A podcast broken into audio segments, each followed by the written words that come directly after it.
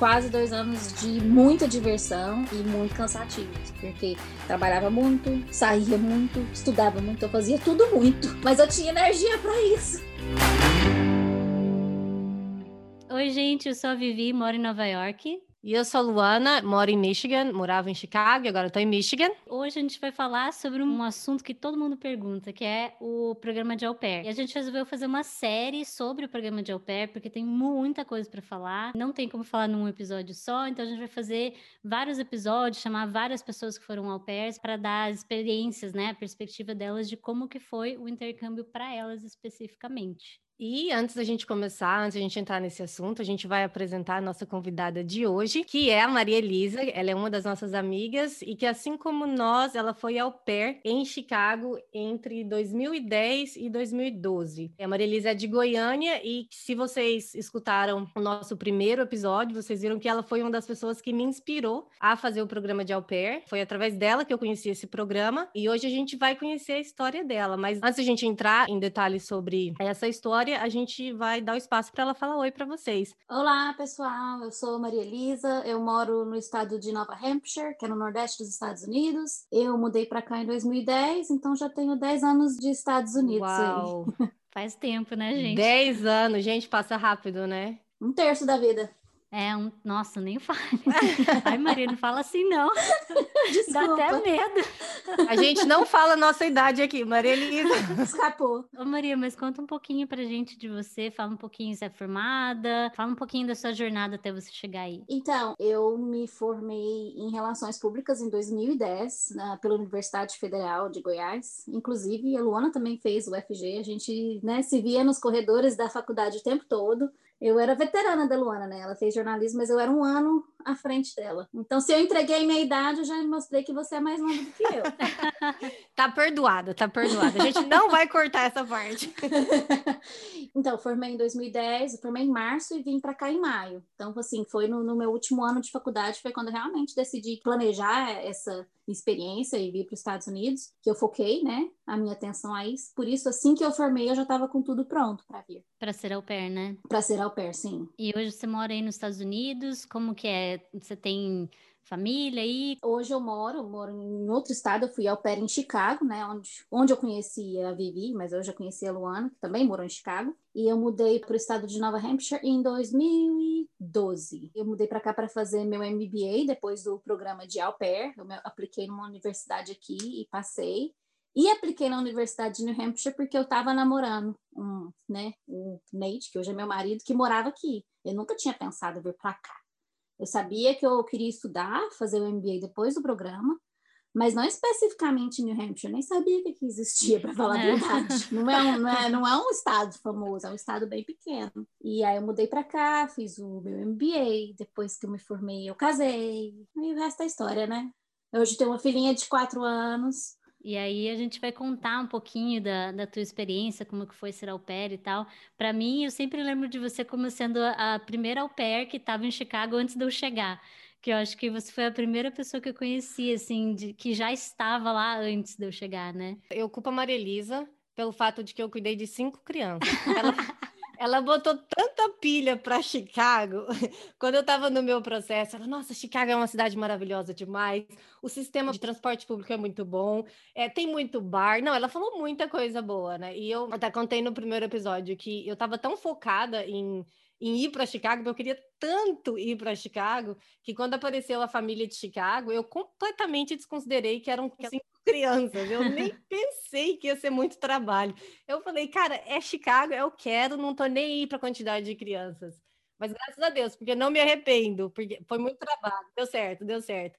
Realmente a cidade é muito boa. E eu sinto até um pouco de culpa, porque assim, eu fui a primeira que eu cheguei, acho que dois meses antes da Vivi, né? É, por aí. Eu, eu realmente eu fui... acho que você me conheceu na mesma semana que você chegou. Sim, eu, eu cheguei em agosto, você chegou em maio, né? Cheguei nos Estados Unidos 25 de maio. E a Luana, eu lembro, né, da gente falar do telefone, a gente falava muito, ai, como é que é isso e aquilo, a gente, acho que a gente manteve contato durante o meu primeiro ano aqui. Eu te encorajei muito para ir para Chicago, de fato. Mas pouco tempo depois que você chegou, eu comecei a namorar, né? Foi. Daí tudo que, tudo que eu fazia de propaganda de Chicago eu já não te acompanhava mais. É, e eu é senti verdade. culpa, assim, do fundo do coração. Eu falei, nossa, eu falei tanto Nada. que eu ia levar pra tanto lugar legal. Aí eu comecei a Não. namorar e Não, Não, mas tinha outra, tinha bastante galera lá em É. Chicago, né? E deu para compensou. Não se preocupa, Maria Elisa. Tá bom, tirei isso do meu peito. Não, eu- jamais. Eu tô, eu tô falando que eu te culpo aqui, mas pelo amor de Deus, eu sou extremamente grata, porque Chicago realmente é uma cidade que vale muito a pena conhecer e morar, principalmente. Você tem a oportunidade de morar em Chicago, e assim, é uma pessoa abençoada. Mas, gente, vamos explicar um pouquinho como que é esse programa de au pair para o pessoal entender, né? Dar um pouco de contexto. E a gente vai falar assim bem por cima, porque tem muita coisa, né? Para quem não sabe, é um programa de intercâmbio onde a gente vai para estudar e trabalhar. Um programa que existe em vários países e a palavra au pair vem do francês, que eu não sei falar em francês, mas falando do meu jeito é et par, né? Meio americanizado aí falando, né? A melhor que meu francês, Vivi. Tá ótimo. Você sabe falar francês, Maria? Eu nem arrisco. Ah, então, então vai no, no americanizado aqui mesmo, at par, que significa igual, né? Então a ideia é que a au pair seja como se fosse um membro da família, porque o que acontece? A au pair ela mora com a família, então ela mora com essa host family e o trabalho que ela vai fazer é cuidar das crianças dessa família. É isso aí. E o programa ele tem duração mínima de mais ou menos. Ah, quer dizer, ele tem duração mínima de um ano e ele pode ser estendido por mais seis meses, nove meses ou um ano. Ou seja, pode ser o máximo de até dois anos. Só para a gente comentar das exigências, né? Para dar um contexto para o pessoal. É claro que isso muda de acordo com cada país, isso pode ser diferente em outros países, mas aqui nos Estados Unidos, as exigências básicas para cá, né, para os Estados Unidos, é ter entre 18 e 26 anos, precisa ter concluído ou estar quase concluindo o ensino médio, não ter antecedentes criminais, obviamente, precisa também ter experiência comprovada com criança, né, no mínimo de 200 horas, e tem que ter carteira de motorista, tem que ter experiência dirigindo. Mas essas são só algumas regras básicas. Na nossa época era desse jeito, pode ser que tenha mudado, tenha mais informações. Então, quem tiver interesse em fazer o programa de au pair, pesquisa. Pesquisa quais são todas as recomendações. Mas vamos falar da sua experiência, Maria Elisa. Conta pra gente. Você falou então que você terminou a faculdade e aí você já, né, já estava tudo planejado para você, para você virar au pair. Conta pra gente como é que foi, como é que começou essa sua história, como é que você conheceu esse programa e como é que você decidiu se aventurar aí na, na vida de au pair. É, morar fora sempre foi um desejo meu, assim, desde muito cedo. Desde o começo da adolescência, eu acho. Eu lembro que com 15 anos eu queria fazer aquele intercâmbio de high school e meus pais não deixaram.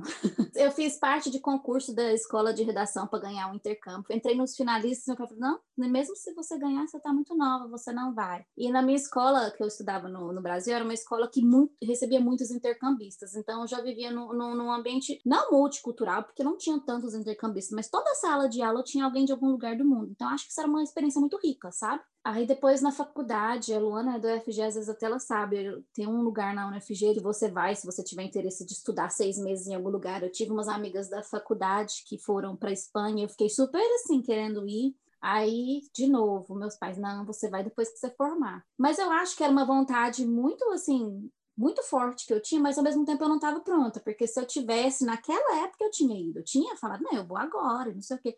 Eu me preparava tudo, depois eu, não, não vou terminar.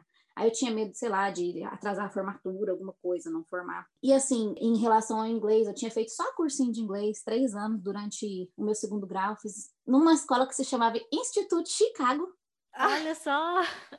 Coincidência da vida, né? É. Muito. E assim, então tinha um inglês muito, muito básico. Não era um inglês bom. Só que no meu penúltimo ano de faculdade, a gente recebeu uma estudante da Finlândia na nossa casa no Brasil. E ela não falava nada português, ela falava finlandês e inglês. Então foi aí que eu aprendi pra caramba. Nossa, com ela, assim, foi a melhor aula de inglês que eu tive. Então, quando chegou, né, depois que eu vi que o meu inglês estava legal, que aquela vontade estava mais aguçada do que nunca, que eu estava quase formando, e aquela coisa depois da formatura, e agora? Eu não sei o que eu quero.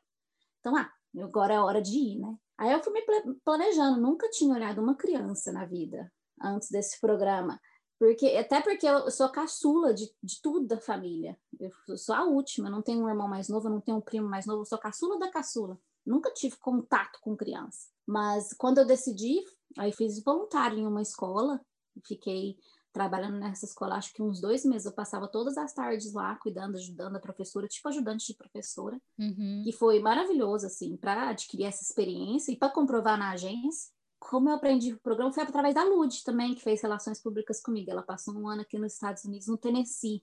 Ela morou em Nova York, depois foi para o Tennessee. E ela, eu lembro de ver na época do Orkut, nossa, gente. As fotos dela, as fotos, gente, parecia assim que tava, ela estava tendo uma experiência maravilhosa. E ela chegou na, né, na faculdade no último ano, ela ficou um ano para trás por conta do intercâmbio. E tudo que ela contava, eu falei, gente, isso é, é isso que eu quero. Eu sabia que eu queria, mas assim, né? Acho que eu até misturei um pouco a história, mas eu não sabia que programa eu queria, para onde eu queria.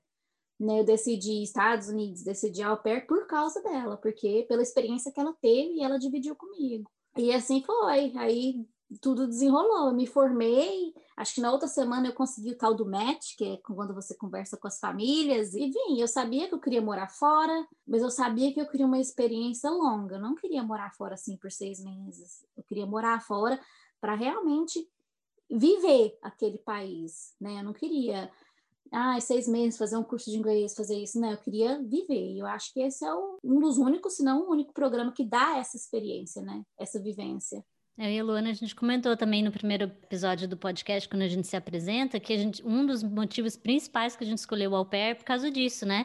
De ficar um ano e de você estar tá mergulhado na cultura mesmo por você estar morando com a família. Então, é uma experiência muito única, assim. É, e o que a Maria Elisa falou, que ela sempre teve um sonho de morar fora, né? Toda vez que a gente conversa com alguém que, que foi au pair, ou que tá, né, no processo para ser au pair, parece que todo mundo compartilha esse sonho, né? É assim, é o que realmente vem desde muito tempo. A gente vem, eu sempre tive esse sonho também. A gente via filme e aí você fala, nossa, como que será que é a vida lá? Super entendo esse esse sonho. E o programa de au pair realmente é um programa que dá essa opção, né? Dá essa oportunidade. E vocês, igual vocês falaram, é um programa bem longo e a gente mora com uma família, então a gente realmente entra na cultura daquela família, né, na rotina e tal. E sem contar também que o custo, né, não é tão alto, então é, é bem possível, assim, né, possibilita bastante. Eu queria perguntar para Maria como que foi o match, que você falou que uma semana depois você já, já tinha feito o match, como que foi esse processo para fazer o match com uma família? E só explicando também que o match com uma família é quando finalmente a família e a au pair both, é, both, ah, a gente vai ter mistura de inglês e português, não tem jeito. Não tem jeito.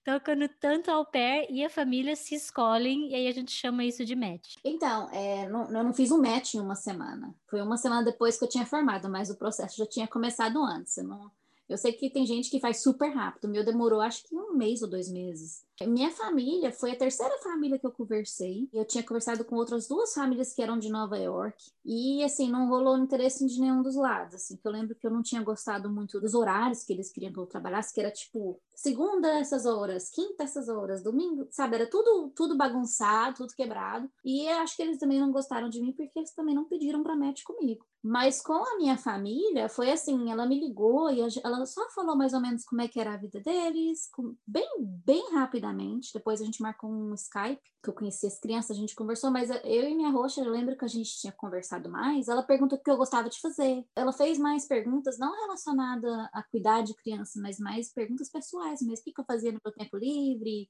como é que era a minha família, que coisas assim que me fez sentir à vontade com ela. E eu acho que era isso que ela estava procurando, uma pessoa que combinasse com a família, assim, né? Aí ela, né, pediu o match eu aceitei na hora. E eu lembro que eu não pensava em Chicago, mas quando eu comecei a pesquisar, falei, gente, tinha a comunidade do Orkut de au pair, né? E aí eu fui pesquisando, falei, gente, que, que lugar legal, que cidade legal. Fiquei super animada para ir, super. Você chegou a conhecer algum au pair antes de ir? Tinha os grupos de embarque, né? Tinha, tinha. Eu conheci, teve duas que fizeram treinamento comigo e foram para Chicago. É só como eu morava no subúrbio, eu lembro que você, né, as meninas do subúrbio não misturavam com as meninas da cidade. Você lembra disso? Ah, para mim sempre misturava todo mundo. Disponibilidade de encontrar durante a semana elas não tinham, elas vinham no final de semana. E a gente encontrava, né? Então já cheguei em Chicago, eu já conhecia duas que tinham feito treinamento comigo e eu conheci uma através da internet internet. Então eu já conhecia três pessoas, assim, de cara. Ai, nossa, isso ajuda bastante. É, ajuda muito mesmo. Maria, conta pra gente como que foram os teus primeiros dias lá em Chicago. Eu lembro da sensação. Eu acho que quando você chega, você tem aquela ansiedade de ir pro treinamento, aí você vê Nova York, que é, já é uma injeção de adrenalina, aí depois você tem aquela outra ansiedade que é chegar na casa da família. São muitos sentimentos num período de tempo muito curto. Eu não sei, gente, eu acho que o meu match foi tão bom, porque foi bom de cara, assim, assim que eu conheci minha família, eu já me senti muito confortável com eles, muito mesmo, tanto com as crianças, quanto com a minha host, com o meu rosto.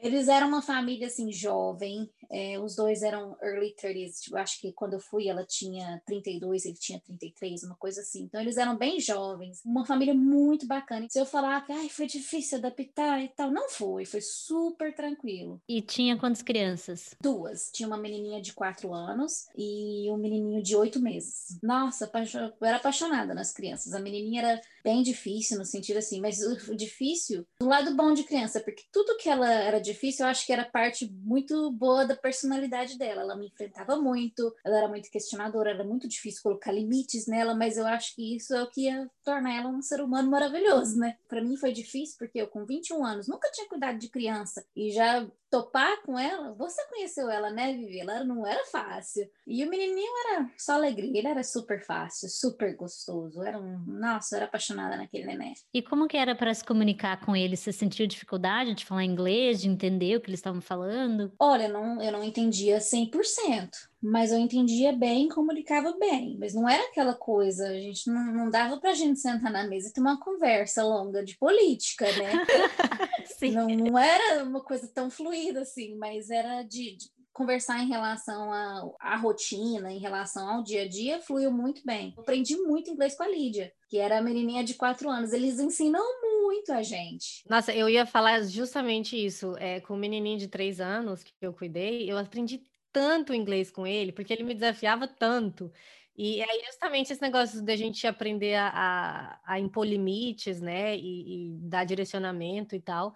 A gente realmente, durante esse ano, durante o período, né, de pair, a gente é forçado, no bom sentido, a melhorar o inglês, porque a criança realmente te desafia nesse, nessa questão. E uma coisa, assim, com a criança, é que é o seguinte, às vezes quando você vai falar com um adulto, tipo, você fica tímida, né? Você fica com medo de errar, às vezes. Eu nunca fui muito tímida para falar, não. Sempre fui meio assim, caruda, né? Mas te dá uma certa insegurança. Mas quando tá você e a criança só, você não fica insegura. Você se arrisca mais. E a criança não te julga. É isso que eu ia falar. Isso, porque a gente não sente essa sensação de julgamento, né, da criança. A gente depende da idade da criança, porque eu também aprendi muito, assim, porque a menina que eu cuidava tinha 9 para 10, né? Então ela era um pouquinho mais velha, assim.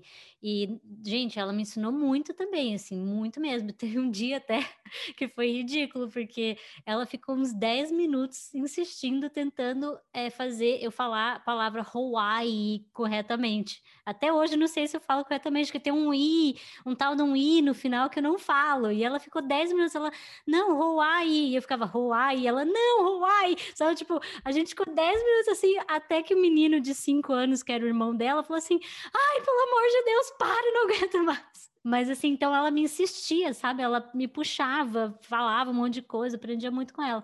Só que ao mesmo tempo ela era, ela era malandrinha às vezes, sabe? Tipo, ela pegava no meu pé às vezes de uma forma negativa. Então, realmente você tem que aprender a se impor, sabe? Então é um aprendizado muito bom isso. Acho questão de idade também, né? Porque ela já era mais velha. Eu também fui, eu fui bem desafiada com a adolescente que eu tinha, né? Que era na época ela tinha 12 anos. Então eu não tive muito muita interação com ela assim, porque justamente ela tinha esse temperamento assim, meio.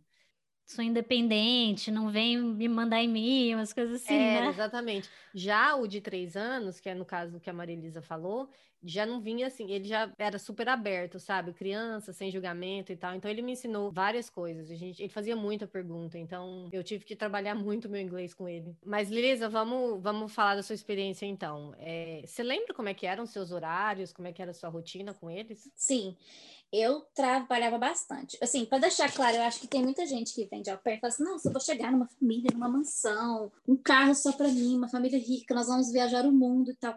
A minha família, eles eram assim, classe média média. Não era fácil para eles ter um au pair, uma coisa que era difícil para eles é, conseguir pagar um au pair. Para eles era um luxo. E eles trabalhavam pra caramba. Tanto a host mom e o host dad. Eu saía, na hora que eu ia cuidar das crianças, ele já tinha saído para trabalhar mais de hora que ele chegava mais cedo. Então era assim, O meu schedule era puxado, que eu trabalhava às 45 horas toda semana. É, tem isso também, né? Que a gente não falou que a au pair pode trabalhar até 45 horas por semana, não mais que isso, né? Mas assim, não era as 45, a gente fez uma forma que eu trabalhava 10 horas por dia ao invés de 9. Então, eu trabalhava numa semana de segunda a quinta e na outra semana de segunda a sexta. Então, eu trabalhava uma semana, eu trabalhava 50, outra semana eu trabalhava 40. E foi um acordo que foi feito antes de eu ir e tudo. E eu gostei, porque ter aquela sexta-feira off ajudava muito para viajar, para qualquer coisa. Era maravilhoso. Era bem puxado, assim, você ficar, né, na hora que você acorda, até no bem finalzinho do dia com duas crianças. Porque quando eu comecei, a minha menininha não ia para escolinha, ela não tinha atividade. Tinha as atividades que eu levava a ela,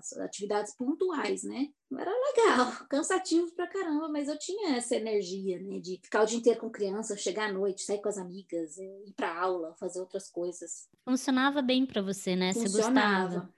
E o que, que você gostava e o que, que você não gostava dessa rotina? Tinha alguma coisa que você não gostava? De toda a experiência, né? Até com as crianças, por mais que seja trabalho, às vezes eu fazia coisas que se eu não tivesse cuidando delas, eu não teria feito. Que a gente leva as crianças para um museu, a gente leva as crianças para um aquário, esses pro zoológico, a gente leva as crianças para um monte de passeio que, por mais que seja cansativo, que a gente esteja trabalhando, são coisas que às vezes a gente não teria feito se a gente não tivesse cuidado das crianças. Então, fiz muita coisa legal em relação a isso. O que eu não gostava era que era puxado, assim, era cansativo, mas era o que eu sabia que ia ser, não foi uma surpresa. Então, não tem falar assim, ah, eu não gostava. Eu gostava de tudo, para mim era tudo novo, era muito divertido muita responsabilidade. Eu entendia eh, o que, que era cuidar do filho dos outros, eu entendia esse senso de responsabilidade, mas era muito bom. Engraçado você falar isso, porque hoje, como mãe, e aí você é mãe também, você pode falar isso quanto é difícil a gente achar alguém que a gente confia para deixar nosso filho, né? Nossa, é muito difícil isso. Na época, quando eu era au pair, quando trabalhei como nani, eu também sempre fui muito responsável, mas eu nunca entendi esse desafio para os pais, porque eu sempre me conheci, obviamente, então eu sempre soube que eu sou uma pessoa responsável,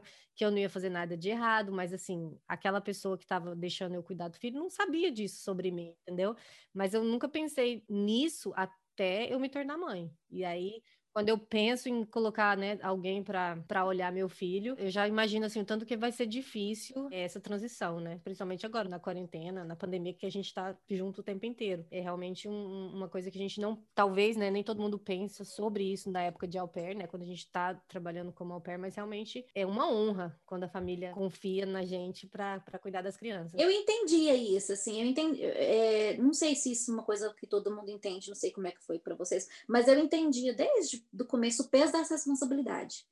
Isso para mim era muito claro, apesar eu não... Hoje eu entendo, né, 200% a mais, mas eu entendia isso. Que eu estava ali, que era que aquelas crianças eram minha responsabilidade e eu tinha que dar o meu melhor. É, isso também, eu sempre na minha vida inteira sempre fui muito responsável, né? Então imagina para cuidar do filho de outra pessoa, acho que eu estava sendo um, em dobro assim, sabe? Então acho que eu sempre entendi isso também dessa responsabilidade e para qualquer pessoa que esteja, né, querendo fazer o au pair, eu acho que tem que ter muita consciência disso, gente, sabe?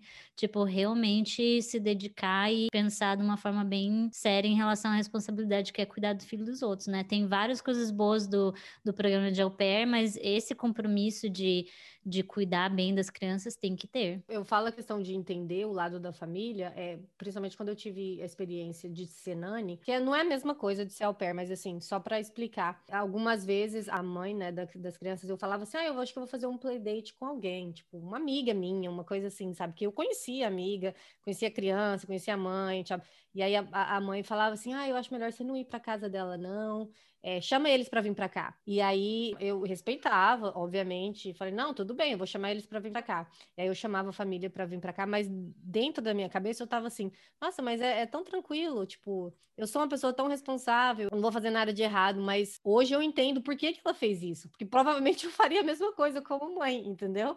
Então é isso que eu tô falando, é essa perspectiva da visão da mãe, que às vezes na época eu pensava, nossa, é um exagero, entre aspas. Não que seja um exagero, mas hoje eu vejo que realmente faz sentido a forma como ela agiu e não tá confortável levar o filho em tal lugar. Depois que você tem filho, você vê que você é igual a sua mom, né? Tipo.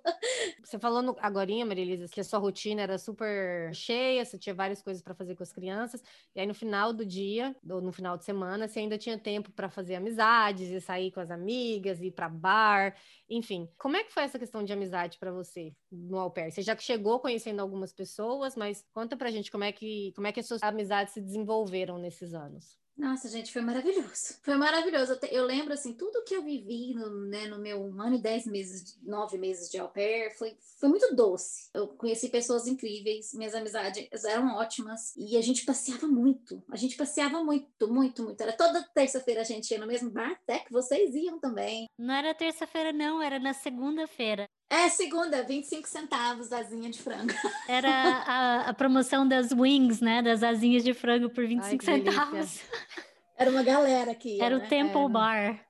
É, é Temple mesmo, Bar! É. Nossa, eu não lembrava o nome de jeito nenhum, mas eles é. mudaram é. o nome, você sabe? Né? Mudaram, não tá mais mudaram lá. Mudaram o nome, é, mudaram o nome. E a gente saía, ou então eu tinha uma amiga que morava perto de mim, que é a Thaís, e ela morava bem perto, era questão de cinco minutos da minha casa, a gente fazia muitos playsdates, as crianças eram da mesma idade. Então a gente era carne e unha, assim, a Thaís era minha amiga que quando, sei lá, se eu tivesse com febre, ela ia dormir lá comigo, e vice-versa. Ela foi uma, ela foi uma referência, foi uma, tipo, uma irmã para mim durante o meu programa. Não necessariamente, não tive experiências de viagem com ela, por exemplo, a não ser viagens locais, né? Então, eu não sei, é uma, as alperes elas são bem unidas, né? Às vezes você tem, ah, eu quero ir para tal lugar. Quem tá querendo? Aí você vai pesquisa. Quem que tem esses dias de folga? Aí você vai se juntando, formando seus clãs. É bom porque todo mundo tem o mesmo que.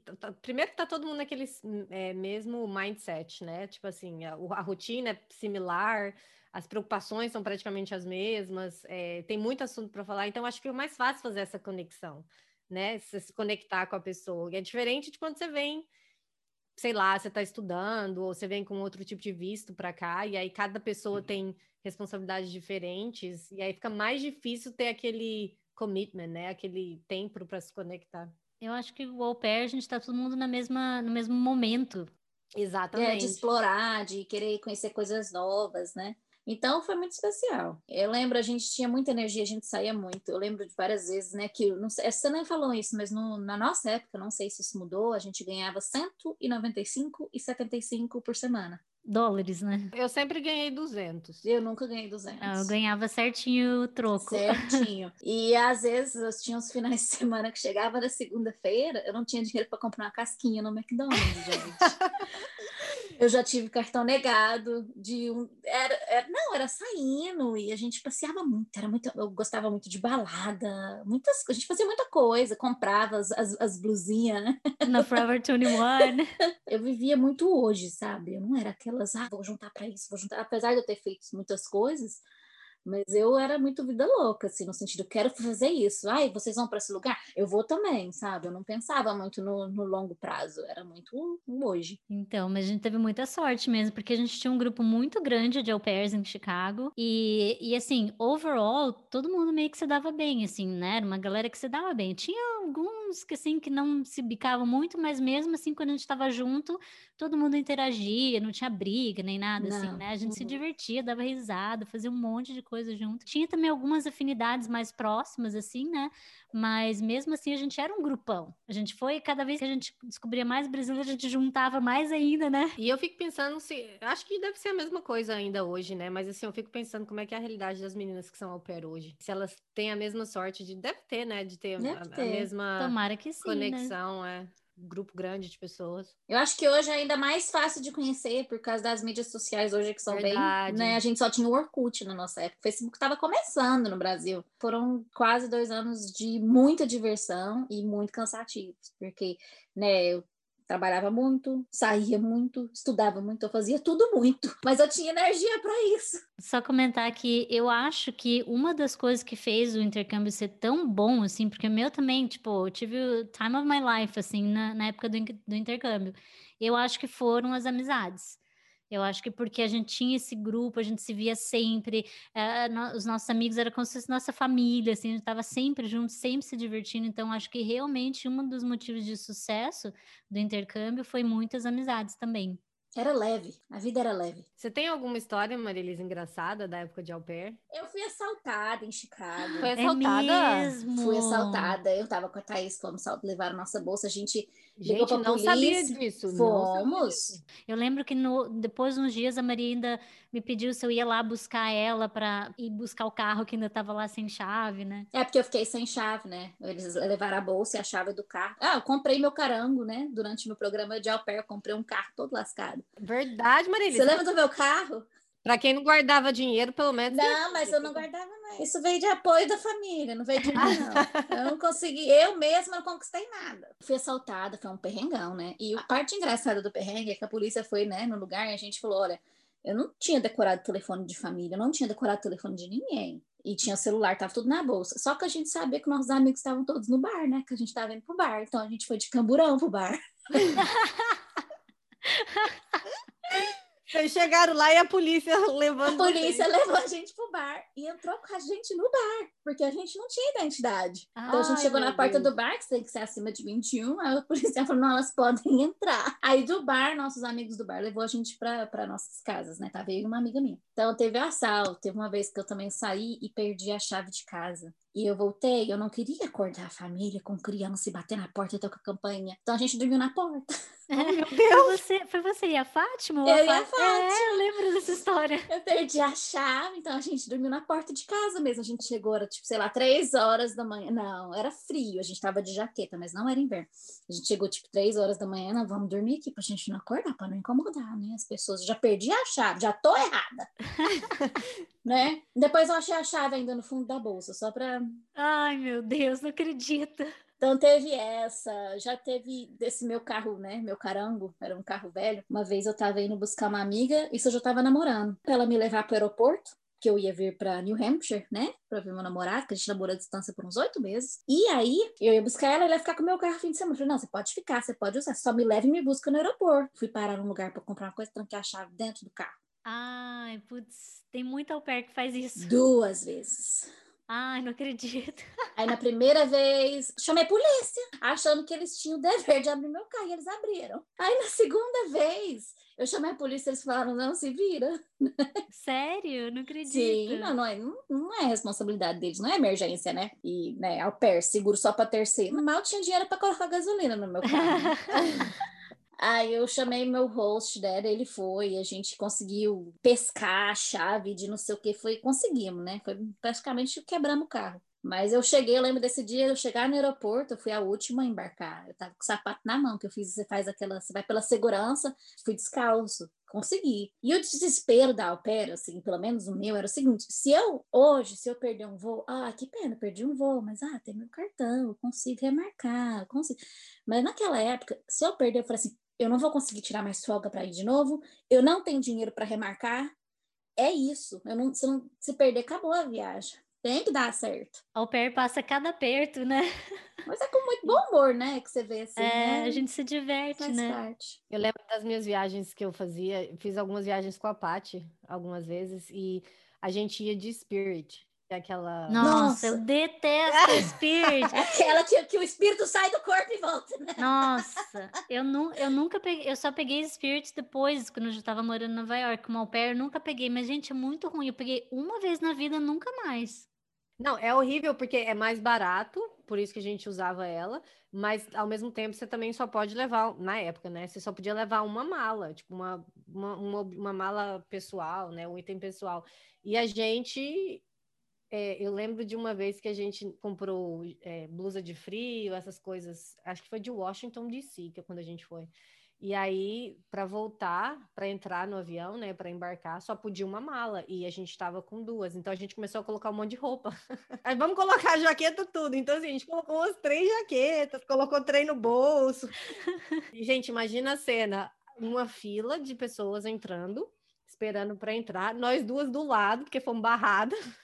E a mulher falou assim: é só uma mala, senão vocês têm que pagar mais. E a gente, a gente não vai pagar mais nem 10 dólares. Eu não tenho nem 10 dólares, moças. Você, você pode espremer o tanto que for que não sai dinheiro daqui. Aí a gente, na mesma situação, a gente não pode perder esse voo. Não tem nem como remarcar isso. A gente nem tava em Chicago, tava voltando para Chicago. Aí a gente botou um monte de roupa. Enfim, entramos. É, vida de alpur, né, que a gente fala, porque ao pair, ao pair ganha bem pouquinho, assim, né? Mas ao mesmo tempo, eu fico pensando assim, né, é pouco, mas, gente, você não paga nada. É um dinheiro.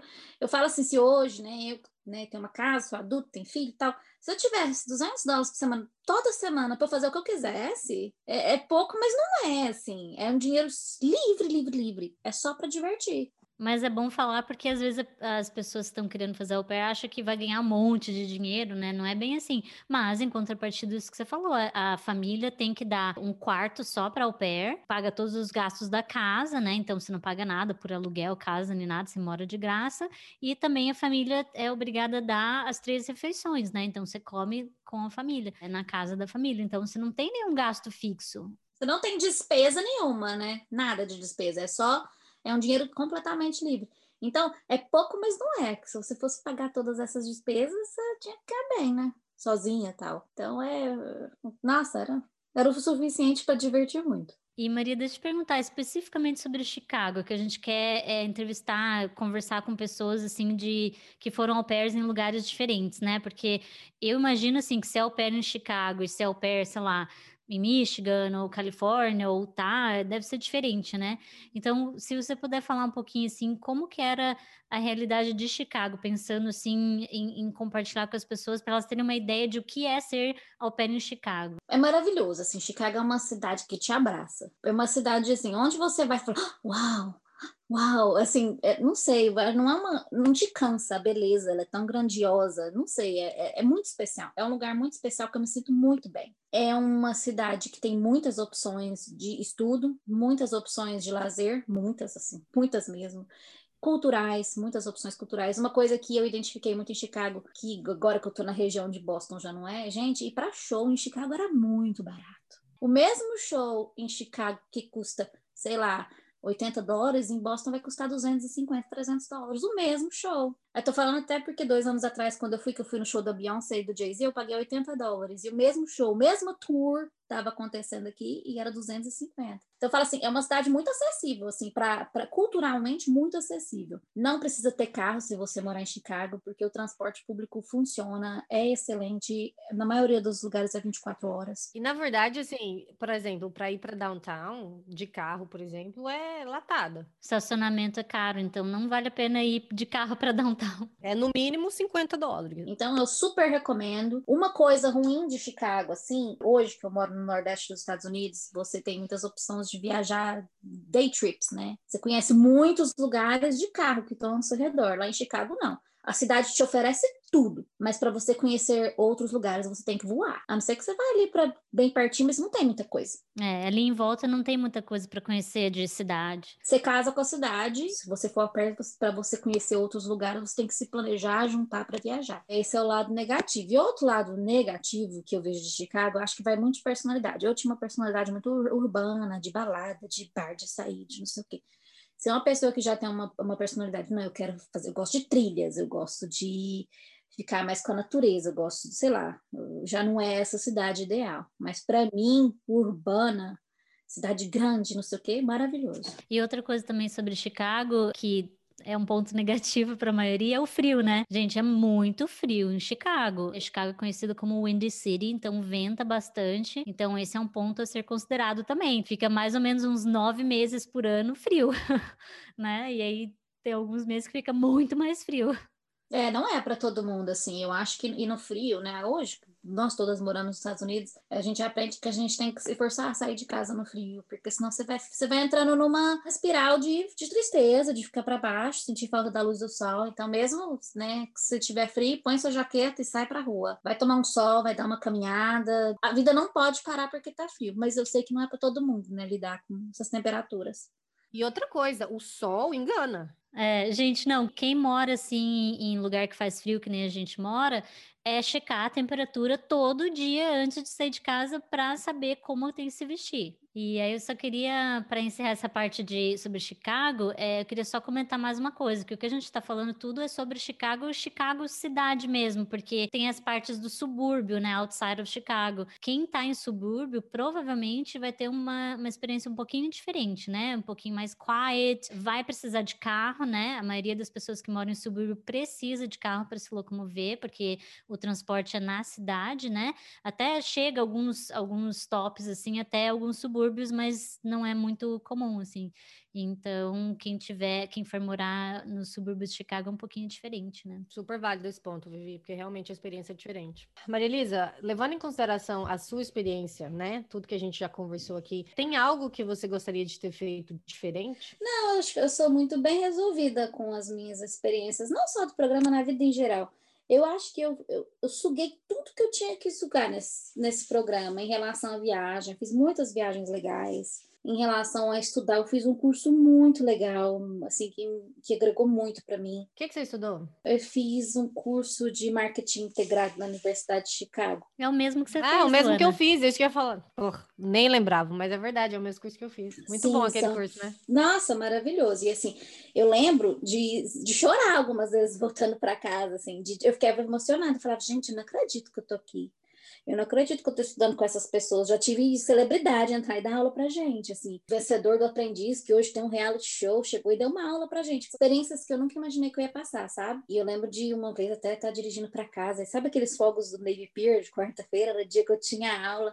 E eu tive aula, o cara era Relações Públicas da Coca-Cola. Da Coca-Cola, da, da corporate mesmo. O top head lá e eu, gente, dirigindo para casa, falava, nossa, nunca eu na faculdade imaginava que eu fosse ter aula com uma pessoa assim. Né? Academicamente, eu eu suguei tudo que eu tinha para sugar e de amizade, de tudo, eu não sei, eu sou muito bem resolvida assim com o meu programa. E o que, que você daria de dica então para as au pairs que que estão por vir aí, as meninas que querem ser au pairs. E meninos também, né? Que o programa de au pair aceita homens também, né? Eu acho que a minha dica é entender o que é o programa, entender a responsabilidade do programa e o que você veio aqui para fazer. Eu acho que todo mundo quer viajar, todo mundo quer fazer palavras, todo mundo quer fazer um monte de coisa, mas colocar na cabeça que realmente a sua responsabilidade maior é um trabalho. É um trabalho. E eu penso assim, eu tive muita sorte com uma família muito bacana. Eu sei que não é a realidade de todo mundo. Então, acho que a melhor expectativa que você tem é assim: eu vou lá, vou fazer um bom trabalho,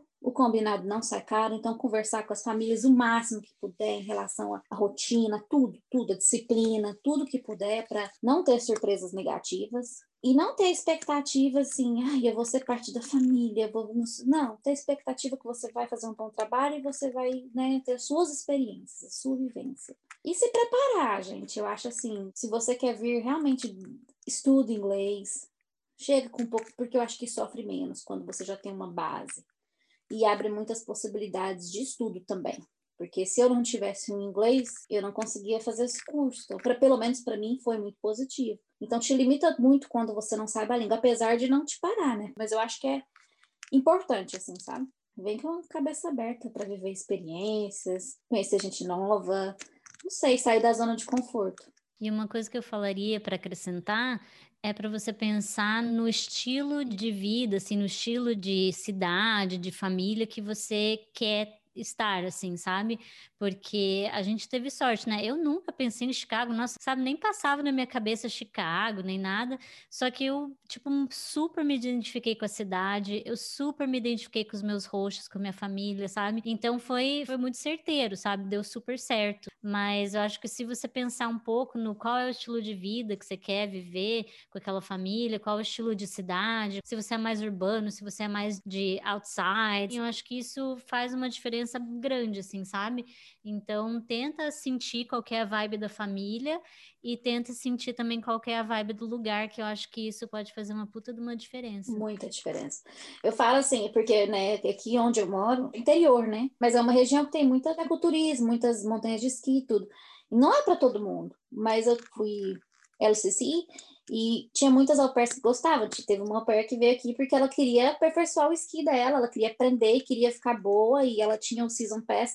E para ela foi a melhor experiência da vida dela, porque esse era o objetivo dela. Então é, eu acho muito válido isso que você falou, sabe? Esse não era o mesmo enquanto eu era au pair. Hoje eu gosto da vida aqui, mas se fosse au pair aqui não seria que combinava com a minha personalidade, com os meus objetivos. Mas tem esse, né? Esse lado também. Já que você falou do LCC, Maria Elisa, a gente está até planejando te fazer essa pergunta. O LCC, para quem não sabe, é coordenadora, né? Acho que você vai conseguir explicar melhor, mas coordena as au pairs de uma região. Local Child Care Consultant. É como se fosse ponto de apoio para as famílias e para as au pairs. Se uma au pair, sei lá, brigar com a família e precisar de uma casa para ficar, é a sua casa que você abre. Ou você que também vai na casa das famílias e entrevista a família, ver se a família cumpre todas as regras do programa, se tem um quarto privado para au pair. Carrega um quarto com uma janela janela. Não pode ter um quarto sem janela, que já não é considerado quarto, por exemplo, né? E só para explicar também que a LCC é funcionária, né, da, das agências de intercâmbio de au pair. Sim. Né? Então é como se fosse uma coordenadora diária, né? De repente a gente faz um outro episódio só sobre isso, né? Para Maria contar um pouquinho como é que foi essa experiência de ser LCC, né? De estar tá trabalhando para as agências e, e fazendo esse meio de campo aí entre au pair e família, né? Eu já fui as três coisas. Eu já fui host family no Brasil. Eu não tinha au pair, mas de hospedar estudante em casa. Eu já fui LCC, eu já fui au pair. Então eu sei onde o sapato aperta de cada um, né? Tem coisa também quando você está recebendo alguém na sua casa, tem coisa que te irrita também, né? Então, assim, eu acho que cada um tem suas dores e suas renúncias. E com relação ao seu programa de au pair, essa experiência de au pair, qual foi o seu maior aprendizado? Ou mais de um aprendizado, né? Se você acha que foram mais de um no geral, da minha experiência, eu acho que eu vim para cá menina e me tornei mulher aqui, no, durante o programa. Eu acho que foi um aprendizado de autoconfiança, de saber que eu tinha capacidade de fazer as coisas, de resolver a vida sozinha e de abrir a cabeça também. Abrir muita cabeça, porque, como eu falei anteriormente, né, de uma família provinciana, né, mimada e tudo aquilo, chegar aqui e arregaçar as mangas e se virar e ter cabeça aberta para conhecer pessoas diferentes de mim, aceitar pessoas diferentes de mim, ser amiga de pessoas que são diferentes. A sensação que dá pelo que você descreveu é, são duas palavras assim bem fortes, que uma é expansão, né? Você expandiu teu, tua perspectiva e a outra é amadurecimento, né? É incrível que eu veja assim essa diferença tão gritante de quem eu era, com quem eu fui. Eu vejo isso com minha, minhas amigas do Brasil. Às vezes até hoje eu escuto comentário falando: "Ah, mas você é assim". Eu falo: não, eu era assim com 19 anos. Eu sou outra. Eu falava assim, ah, você não tem muita paciência. Não, eu tenho muita paciência. Tipo assim, eu sou outra pessoa. Eu acho que eu, sei lá, eu acho que realmente eu me descobri. E não tem como, né, não, não amadurecer com o programa, porque ele é uma das, dos benefícios, né, que o programa traz, as responsabilidades que a gente tem, as experiências que a gente vive é, e com certeza tudo isso leva para esse amadurecimento que, que você falou que sente, né? Bom, a gente está quase terminando o nosso programa, mas tem, tem um assunto que a gente precisa conversar. É uma pergunta brevemente, a gente não vai não precisa entrar em detalhes. A Maria Elisa conheceu o marido dela é, na época que ela era au pair. Ela até comentou aqui no começo, durante a conversa, que ela estava namorando e tal. Maria Elisa, conta pra gente a história, então. Como é que foi que vocês se conheceram? Como é que foi esses, esses momentos, né? A história é parecida com a sua, né? Isso que eu ia falar. Nós todas, né, tivemos é. uma reviravolta aí. É. Então, quando eu decidi estender com a família, minha família me deu de presente uma passagem para onde eu quisesse ir nos Estados Unidos. E eles me deram uma passagem, eu falei, eu quero ir para Las Vegas. Eu morria de vontade. E eu marquei o voo, eu não conhecia ninguém que ia, eu não tinha uma turma, não tinha nada. Eu marquei o voo para ir sozinha para Las Vegas. Eles falaram: Ó, oh, você vai, mas você tem que ir nessa época, porque era quando a avó vinha para ficar com as crianças, e nesses dias. Você escolhe o lugar, mas tá aqui, né? Então eu marquei, não tinha nada, mas acabou que virou um grupo de meninas, a gente foi para Las Vegas, ficou no mesmo hotel, e eu conheci ele quatro horas da manhã, fim de festa, já tava toda descabelada, indo para casa. E foi incrível, assim, eu tava num grupo de amigas, não eram muito amigas, eram pessoas que decidiram viajar juntas, mas não eram umas amigas que eu convivia no dia a dia, tirando uma. Então a gente tinha uma vibe muito diferente nessa viagem, não deu liga assim.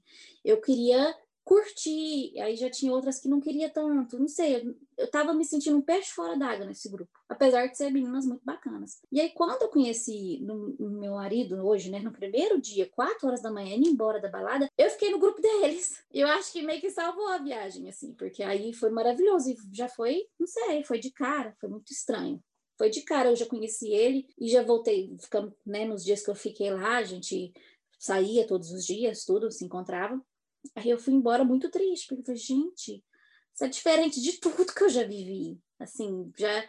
Mas as coisas, a gente nunca deixou de se falar. Aconteceu de uma forma tão natural, e ele morando em New Hampshire, eu voltei para Chicago. Eu falei, gente, como? Isso não vai dar certo. Eu sou do Brasil, vou voltar para o Brasil eventualmente. Ele mora, né, uma hora e meia de avião de mim.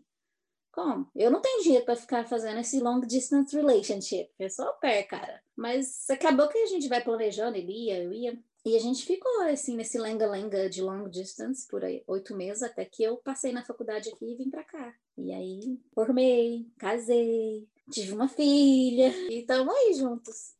Acho muito engraçado que nós duas conhecemos os nossos maridos em Las Vegas, né? É, muito, é muita coincidência. A diferença é que, no meu caso, é, eu conheci o Cris no último dia que eu estava lá. E ele morava na mesma cidade que eu estava morando. Era Chicago, né? Chicago, né? Ele, ele, ele é de Michigan, mas ele estava morando em Chicago na época. E eu conheci ele no final do meu programa. No, eu não estendi, eu fiquei um ano só, na verdade. E eu conheci ele faltando dois meses para eu voltar para Goiânia, né? Voltar para o Brasil. É muito doido, não, porque olha só, vocês já eram amigas de Goiânia. Aí as duas acabam em Chicago. Aí de repente as duas conhecem um marido americano em Las Vegas. Tipo, meu, é, é muita coincidência. E depois as duas vão embora de Chicago pro marido, né? Que agora a Luana tá em Michigan e eu tô em New Hampshire. Quando eu paro para contar, eu vejo o quanto a história é doida. Mas quando você está vivendo a história, ela não é doida. Ela acontece de uma forma tão natural. Parece que quando as coisas são para ser, você não tem que se esforçar. Tipo, tinha tudo para dar errado, tudo. Não foi uma coisa, eu não tive que me esforçar, mas foi aconteceu, fluiu. Não foi, não, não é doido quanto soa, sabe? E a gente sente, né? Eu não sei vocês, mas eu já conversei com outras pessoas que parece que quando a gente encontra a pessoa com quem a gente vai casar, não sei explicar, parece que alguma coisa conecta ali, assim, tem alguma coisa diferente, a gente sente que tem alguma coisa diferente. É o que a Marilisa falou, né? A gente, com pouco esforço, assim, as coisas vão acontecendo, né? Apesar de tudo. Pouco esforço, sim, porque não é fácil. A, a, a, long distance relationship não é fácil. As viagens que a gente né, teve que, que fazer para ver o, marido e tal, não é fácil, mas realmente, quando as coisas têm que ser, elas vão acontecendo naturalmente, elas fluem de uma forma diferente. Vamos para a pergunta bônus, que eu não sei se a Maria Elisa já, já sabe qual que é, mas se souber, tudo bem também. Para a gente encerrar, Maria, para você, qual que é a pior e a melhor parte de morar nos Estados Unidos? A pior é estar longe da família. De, de tempo em tempo, isso vem lembrar a gente de quanto, tanto que é difícil. E a melhor a minha família construiu aqui, mas assim, se for falar uma coisa mais, né, que não é tão sentimental, eu não sei, eu acho que são as oportunidades, assim, profissionalmente é, tem sido muito bom. Eu gosto da cultura também, gosto muito da cultura daqui. Eu acho que eu me achei, eu me encontrei, assim, sabe? Uhum, se sente em casa, né? É, desde o começo. Mas eu acho que as oportunidades que esse país te, te oferece. É isso aí, gente. Adorei a nossa conversa. Ah, também. Foi ótimo. Agora vai ser mais difícil encontrar, porque tá cada uma num canto, né? A gente vai ter que marcar uma girls trip. Tô super dentro. Nossa, já amei. Vamos marcar para ir pro Canadá, que eu já tô louca para ir pro Canadá depois dos últimos episódios. Vamos? É, só fica um pouco longe pra Luana. Pra onde? Não, eu tô não, do lado fica... do Canadá. Não, ah, você tá não, do lado, eu... mas a gente tá falando aqui de perto, de Montreal. Não, eu, eu tava falando, na verdade, de Vancouver. De Vancouver, que tá longe pra todo mundo. Ou então um revival em Chicago também. Ai, nossa. Nós temos que fazer uma. Sim, nossa, com certeza. Ia ser massa, né, gente? Já pensou? Todo mundo, quem puder, na época de, da época de au pair, se reunir de novo em Chicago? Sem marido, sem filho, só se vamos ser au pair esse fim de semana. É, isso. Só mulherada. Vamos. Ô Maria, passa pra gente então o seu Instagram, se as pessoas quiserem te seguir. Qual que é o teu Instagram? Meu Instagram, assim, eu não produzo conteúdo, não. Meu Instagram, Instagram é aquilo que eu falei que eu não ia me tornar. E eu me tornei a mãe que só posta foto da filha. M é M de Maria, é de Elisa Bonacorsi, B-O-N-A C-C-O-R-S-I. Bonacorsi com dois Cs. A gente vai colocar na descrição do episódio também e também no post que a gente publicar sobre o episódio no Instagram. E, gente, quem quiser falar com, com a Luana, comigo e quiser fazer comentários, vocês podem ir lá no Instagram do podcast, que é Tudo Novo Podcast. E aí vocês podem comentar lá no post, fazer perguntas, enfim, comunicar, conversar com a gente. E o meu Instagram é Vivi Caulfield. E, de novo, Caulfield é C-A-U-F-I-E-L-D. Conseguiu! Consegui! O meu é o mais fácil, eu vou falar, porque eu ainda não troquei de nome, então eu ainda não preciso só lembrar. Quer dizer, mesmo se eu trocar, né? O nome do meu marido é tão fácil que não vai ter problema. Mas enfim, o meu Instagram, para quem quiser, é Teles Luana. O Teles é T-E-L-E-S. E o Luana é normal, simples, um N só. Obrigada, então, gente. Gente, foi ótimo. Beijo, Obrigada, Maria sucesso. Elisa. Beijo. Até o próximo episódio. Beijo. Tchau. Tchau.